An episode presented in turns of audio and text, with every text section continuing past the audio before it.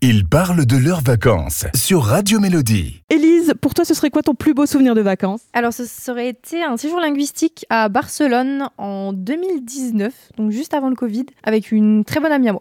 Pourquoi? C'était plus belles vacances? Bah déjà, l'accueil à l'espagnol, le pays, euh, le patrimoine, c'est vraiment un endroit, l'Espagne, qui respire la fête, l'été, les vacances, et puis forcément, avec des amis, c'est toujours mieux. Et au contraire, Élise, est-ce que tu aurais euh, des vacances où ça s'est pas passé, hein, voilà, ça s'est pas passé comme prévu? Oui, alors pareil, c'était euh, juste avant le Covid avec mes parents. On est parti euh, du côté de Chinon et on a été visiter un château du Moyen Âge et il faisait un temps pas terrible ce jour-là, très pluvieux et très froid. T'étais dans l'ambiance, quoi. Ah là, c'était vraiment l'ambiance euh, Moyen Âge, château, euh, une, une visite mémorable. Dernière question, Élise, est-ce que tu aurais un petit titre de l'été, une chanson que tu aimes écouter euh, quand il fait beau, qui te donne la pêche? Oui, moi c'est euh, Beso de Rosalia, une artiste espagnole euh, très connue. Necesito otro beso, uno de esos que